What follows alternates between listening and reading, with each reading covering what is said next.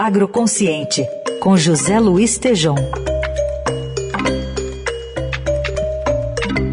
Oi, Tejon, bom dia. Olá, Heisen, como vai? Carolina, ouvintes? Bom dia. Bom, hoje você vai falar pra gente de um projeto que vem lá do governo Sarney no que que deu? Chegou ao fim da linha ou ainda não? Ah, Heisen, claro que não, né? Mas quando falar de trem, a gente lembra daquela música do Raul Seixas, né? O trem, das, das sete. sete. é, lembra? Quem vai chorar, quem vai sorrir, quem vai ficar, quem vai é. partir. Olha, o assunto dos trens brasileiros é, é, depende muito de iniciativa de, da, da, da, da de, de, iniciativa privada, de empresários, né? O Brasil, para termos aqui uma visão, ele, nós temos apenas 15% da nossa carga nos trens. Para você ter ideia, na Rússia, 81%, no Canadá, 46%, na Austrália, 43%, Estados Unidos, 43%, a China, 32%, o nosso Brasilzão aqui, do Raul Seixas, né? Aliás, lá do, uh, do Baião também, que era o Baizão, né? quando o Gonzagão, não, e vindo de Pernambuco para São Paulo, estava no trem e, e, não saía da Bahia. Ele falou, Baizão, aí ele virou Baião, no trem.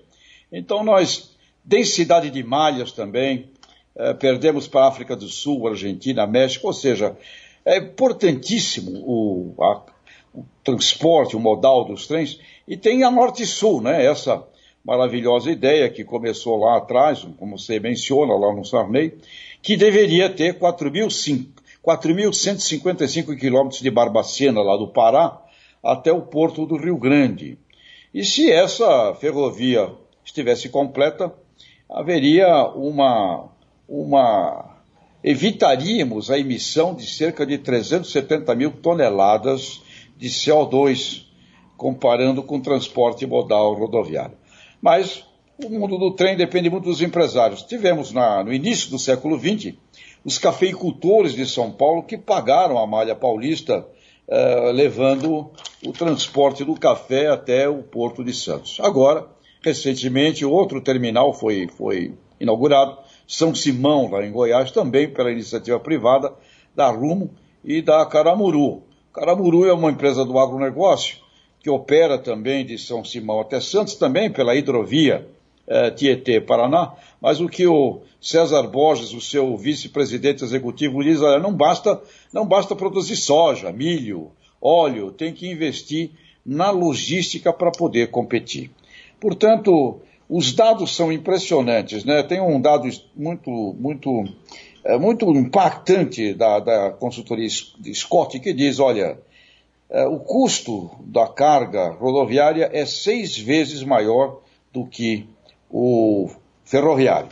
E outra coisa que a gente fica falando aqui, temos que ter um planejamento estratégico, o Brasil tem que crescer, não pode conviver com um PIB abaixo aí de 5% ao ano realmente, e se tivéssemos um crescimento de 5% no PIB, provavelmente nós entraríamos num outro tipo de colapso, que seria também o colapso do transporte. Portanto, trem, como Raul Seixas cantava, né?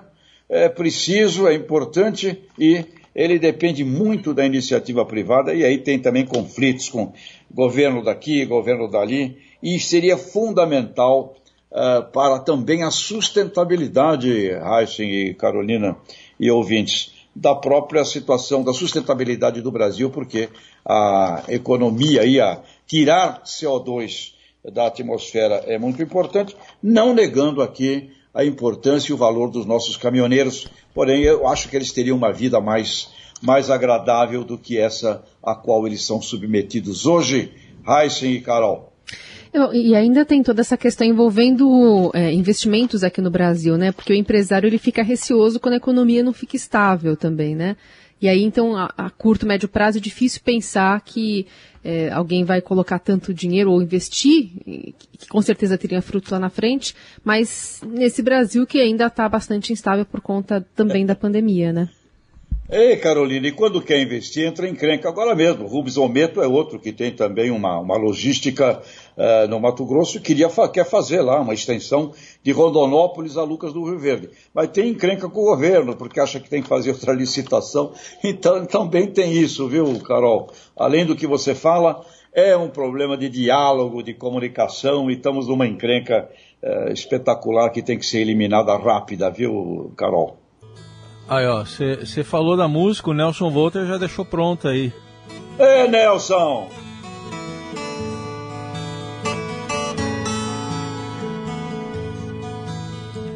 Oi, oi o trem vem surgindo de trás das montanhas azuis, olha o trem.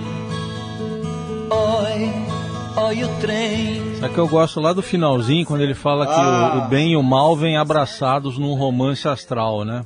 É, olha, o mal vem de braços e abraços com o bem num romance astral. Isso. Ei, Raíssa, você também. Temos, temos, que, temos que melhorar esse Brasil, Raíssa. Temos que melhorar. Valeu, Tejão. Obrigado. Bom fim de semana. Até segunda. Até segunda. Obrigado, pessoal. Oi, olha o céu, já não é o mesmo céu que você conheceu, não é mais.